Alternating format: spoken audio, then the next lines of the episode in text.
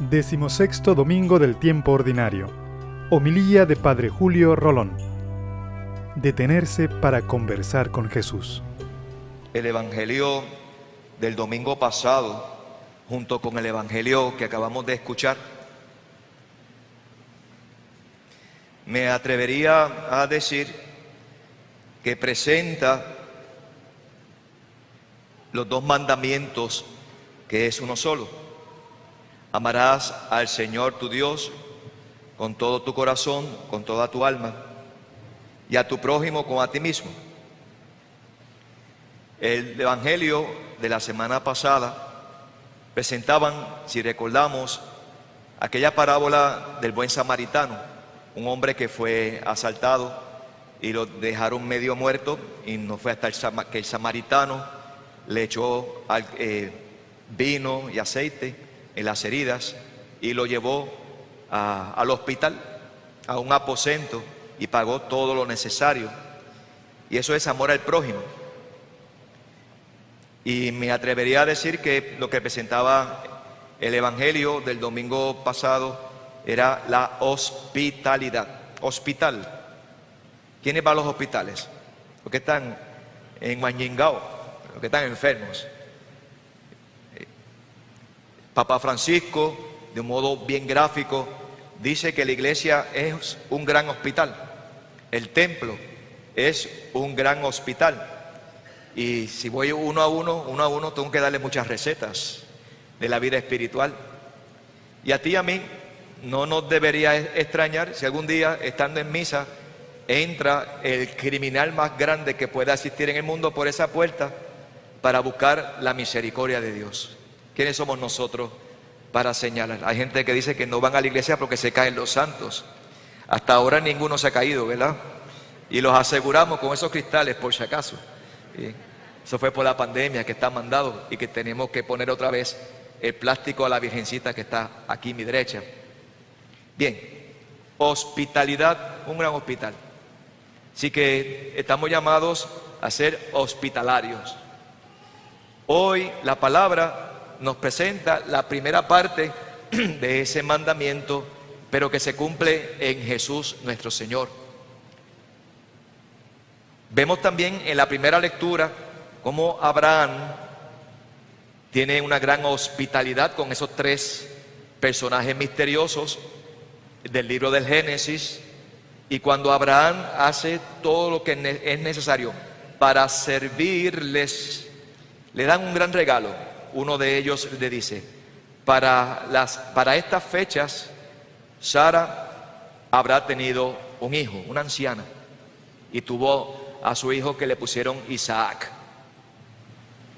La hospitalidad, el servicio, siempre recibe recompensa, y lo vemos en Abraham. Y vemos este espíritu de servicio nos prepara para entrar en el Evangelio que acaba de predicar, que acaba de, leer el diácono Alfredo. Marta y María. ¿Quiénes son Marta y María junto con Lázaro? Son tres hermanos. Lázaro, cuando Jesús hace esta visita, no había muerto. Eso lo encontramos en el capítulo, en el Evangelio de San Juan, cuando Jesús resucita a Lázaro. y Jesús gustaba ir con frecuencia a casa de Lázaro, Marta y María, porque eran sus amigos. Le gustaba pasar la noche allí, descansar, los apóstoles también. ¿Cuántos hogares no son así? Que nos gusta estar en, sus casas, porque la pasamos súper bien. Eso era en Betania. ¿Y cuántas casas y cuántas familias pueden ser Betania para sentir ese alivio y ese descanso? Y claro, recibir a Jesús no es para menos, aunque es su amigo, pero es el Señor. Marta, María y Lázaro estaban convencidos de que Jesús era el Mesías, el esperado. Lo que no podían ver es que fuera Dios. Eso todavía. Tienen a Jesucristo, un hombre que hace milagros, que es portentoso en la palabra. Y empieza Marta a trabajar, a trabajar, a trabajar. Y María, que también ciertamente como cualquier mujer de aquellas tierras sabía cocinar, sabía los, la, tarea del hogar, prefirió en esa ocasión ponerse a los pies de Jesús. Es interesante, porque díganme ustedes, no vamos a hacer una discusión aquí, para que me adivinen a quién regañó Marta, si a Jesús o a María. Cuando está Marta y mira, la vez sentada y vuelve y mira, la vez sentada y vuelve y vuelve. Sería verano, hace mucha calor en esas tierras, no lo sé. Se detiene Marta y le dice a Jesús, Señor, ¿no te importa que mi hermana me haya dejado sola con el servicio? Dile que me eche una mano. ¿A quién regañó? Jesús, Jesús recibió fuerte en ese momento. Y claro, Jesús con, como le caracteriza, ¿verdad? Con, la suavidad, con, con el cariño. Y le dice, Marta, Marta, andas inquieta y nerviosa con tantas cosas. Solo una es necesaria. María ha escogido la parte mejor y no se la quitarán. Yo no sé si después de ahí María se levantó y, comenzó entonces para bajarle el coraje a Marta, ¿verdad? Y quizá con la calentura de María, que, que tú haces regañando a Jesús, a lo mejor era la confianza que le tenía. Quizás Marta era mayor que Jesús, no lo sé, esas cosas que uno puede especular. Pero aquí donde viene la enseñanza del Evangelio hablaba de hospitalidad, saber acoger. Marta no ha sido despreciada por el Señor. ¿Cómo vamos a pensar eso? Cuando Jesús dice, cuando Jesús dice que el discípulo tiene que ser un servidor. ¿Qué hizo Jesús en la última cena, aquel jueves santo? Le lavó los pies a los apóstoles como un siervo. Jesús da testimonio. Lo que pasa es que Jesús quiere advertirle a Marta al igual que a María, y a nosotros, ¿qué es primero? Eh, muchas veces tú y yo estamos muy metidos en las cosas que tenemos que hacer. Y estamos para arriba, para abajo, quizás descansamos poco o se levanta tarde la persona. Y se nos olvida algo importante, que es detenernos para ponernos a los pies de Jesús y hablar.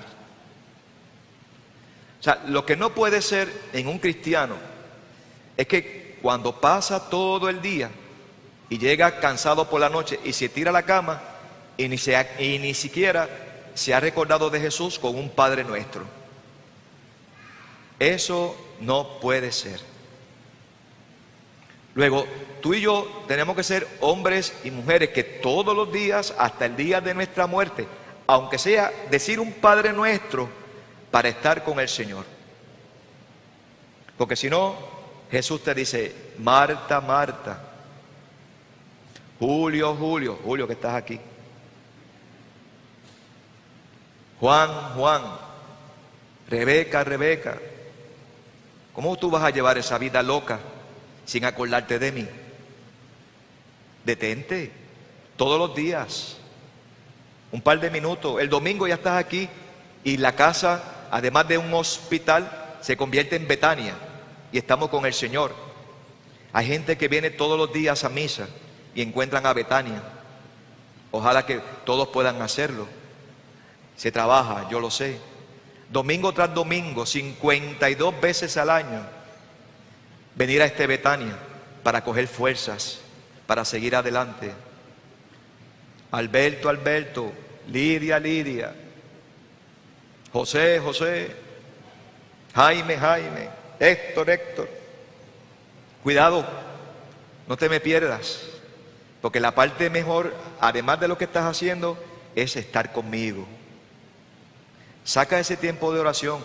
Miren mis hermanos, mis hermanas, yo no puedo entender se lo digo con el corazón en la mano. O sea, yo no puedo entender, sí puedo entender, primero, sí puedo entender que hagamos vacaciones. Y me quiero ir para Vieque, me quiero ir para Culebra, me voy para Cabo Rojo, eso es turismo interno. Bien, y si vamos para afuera, pues casi siempre Estados Unidos, algún país, alguna isla, un crucero, Europa. Se puede hacer, pero que en la planificación de ese viaje no esté Dios, ese viaje no sirve. Otra cosa es cuando tanta gente que ha salido de Puerto Rico para buscar futuro. Eso es otra cosa, la inmigración. Eso es otra cosa. Pero hacer un viaje y no, y no buscar dónde va a haber misa, en qué momento vamos a ir a la Eucaristía, aquí y allá, porque tú, tú cuando tomas vacaciones, también tomas vacaciones de Dios. Marta, Marta, te metes en tantos líos y te olvidas de mí. Pero por otra parte, está María y hay gente que se centra tanto en los rosarios, en las coronillas, en esto, en lo otro, en las novenas aquí, que se olvida de ayudar al necesitado. Y hay que hacer un balance. Ni, ni muy, muy, ni tan, tan, decimos nosotros, ¿verdad? Un balance. Y si con la gracia de Dios tú y yo hacemos ese balance, pues mira, aunque seamos pecadores, aunque tengamos dificultades, aunque haya tentaciones que siempre van a estar presentes, procuraremos estar como Marta haciendo nuestra tarea y como María saber detenernos para estar con el Señor. Yo creo que esto es una lección para todos, el Evangelio de hoy. Así que organízate. Mañana lunes, en el día ajetreado que vayas a tener, ¿En qué momento has sacado para hablar con Dios? Si vas solo en el carro, pues el radio y le dedico un ratito al Señor. Hay tantas, tantas, eh, ¿cómo se llama esto? Tantos eh, websites o aplicaciones con tantas cosas buenas. En el Internet que hay tantas cosas buenas como tantas cosas malas. Y, uno procura eh, no desentenderse del mundo, pero buscando presencia de Dios y estando con Dios, tú y yo estamos llamados a ser santos en medio del mundo. Pero tú no vas a ser santo escondido o encejado en un cuarto pensando que no te llegue. No, no, no, no, no, no. Allí donde estás, donde estoy yo como sacerdote y cada uno de ustedes, en la vocación que el Señor le ha regalado.